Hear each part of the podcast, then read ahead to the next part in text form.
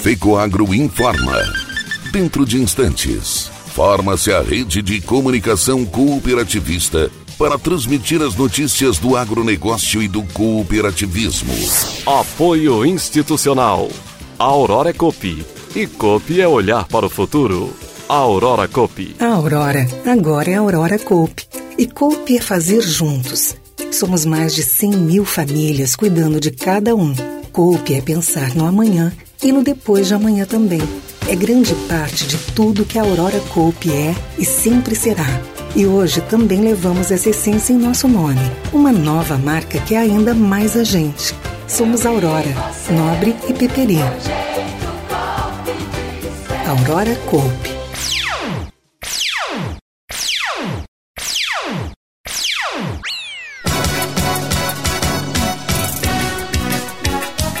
Estiagem em Santa Catarina na agricultura causa prejuízos de quase 4 bilhões de reais. Falta de glifosato intensifica preocupações e gera questionamento da cadeia produtiva.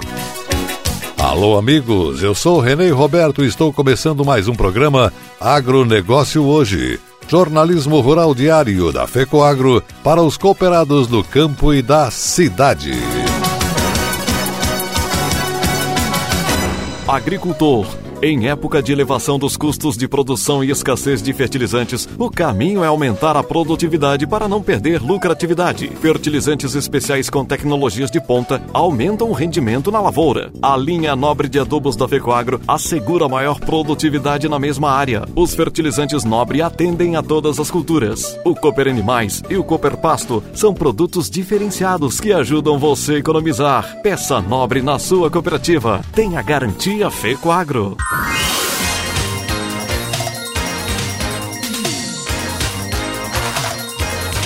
Agronegócio hoje.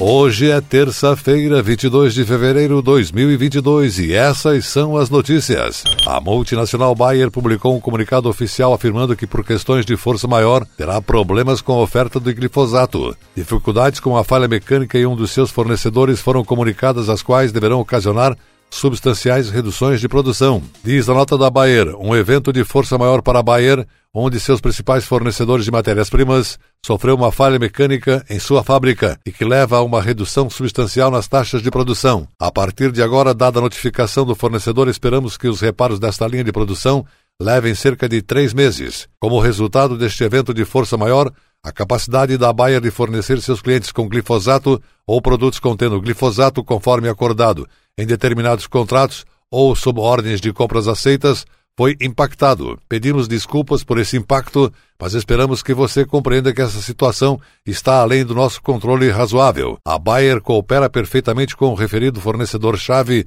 e outros parceiros de confiança para limitar o impacto ao mínimo possível.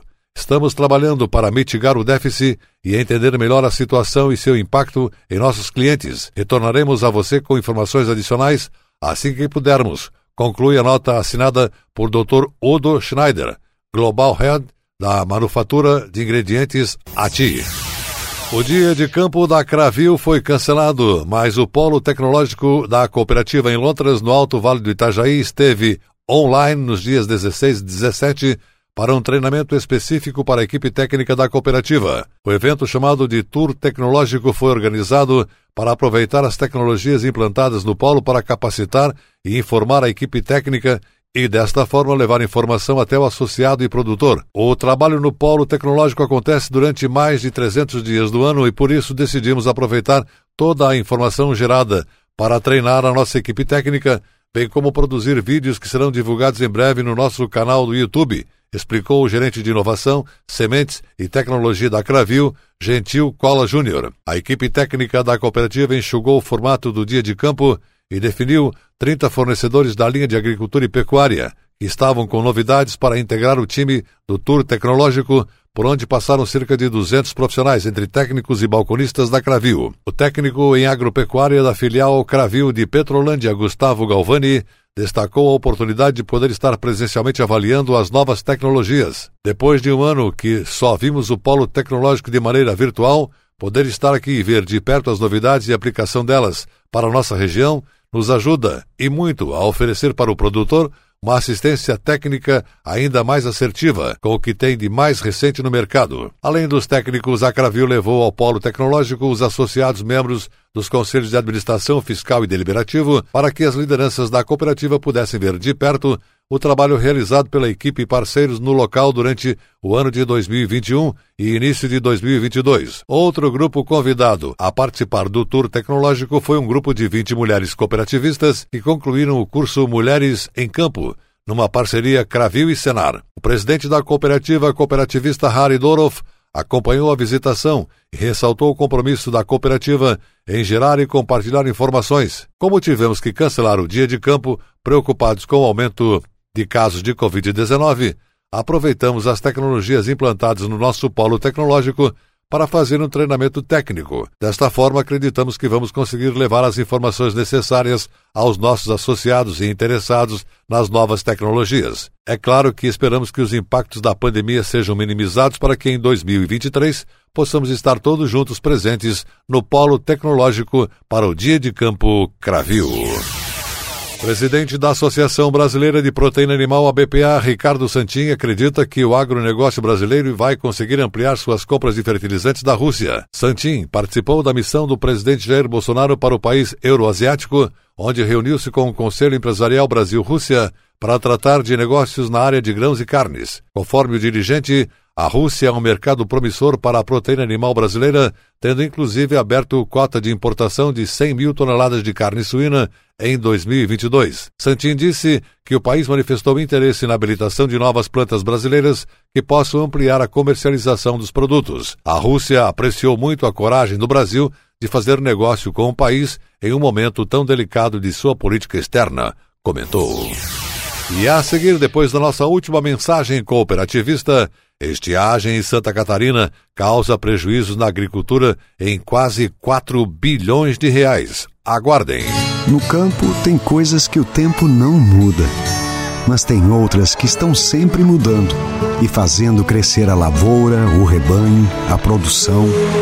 E o Cicobi faz parte dessa evolução, dando apoio, transformando a vida de quem também tem raízes nesse chão. É por isso que cooperar com as mudanças no campo vai ser sempre a nossa maior tradição.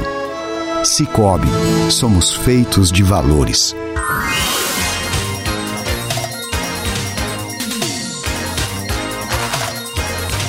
Agronegócio hoje.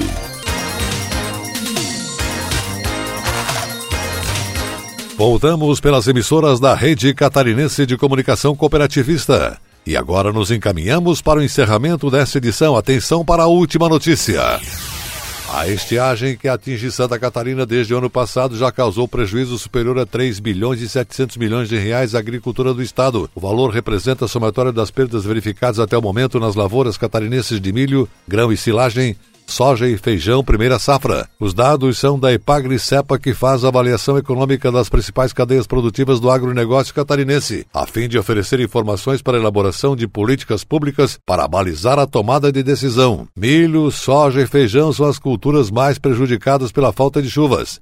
Em termos econômicos, a cultura agrícola mais atingida até o momento é a soja, primeira safra, que já soma prejuízos de um bilhão e meio de reais. Segundo Haroldo Tavares Elias, analista da Ipagri-Cepa, 21,6% da safra está comprometida. A estimativa inicial da Ipagri-Cepa era de que o Estado colhesse 2 milhões e meio de toneladas de soja na primeira safra, mas com as perdas previstas, o total colhido deve ficar em apenas 2 milhões de toneladas. No caso do milho, prejuízo para a economia catarinense é de 1 bilhão 470 milhões de reais até o momento, causado por uma perda de 936 mil toneladas do grão, o que representa uma quebra de 34% e meio da safra. Os dados referem-se à primeira safra de milho grão no estado, explicou Haroldo. Segundo ele, o total produzido deve ficar em 1 milhão 770 mil toneladas, ante uma estimativa inicial de 2 milhões e 700 mil toneladas de milho. O analista da Ipagri-Cepa explicou ainda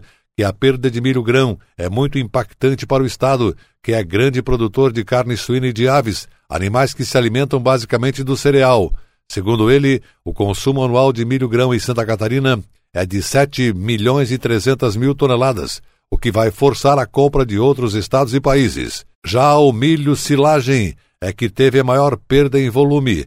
A estiagem vai fazer que o estado de Santa Catarina colha 2 milhões e 900 mil toneladas a menos. Prejuízo é de 627 milhões de reais. Em termos percentuais, a perda chega a 31,8%. A primeira safra de feijão é outra que sofre com a pouca chuva em Santa Catarina. Até o momento, a estimativa de produção é de 53 mil toneladas, ou seja, 15.300 toneladas a menos do que o estimado inicialmente, uma quebra de 22,4%. Prejuízo previsto é de 63 milhões de reais. Haroldo lembra também que as estimativas atuais são referentes a levantamentos feitos até janeiro. Esses números podem aumentar, já que a seca continua, alerta o analista da Ipagre Cepa.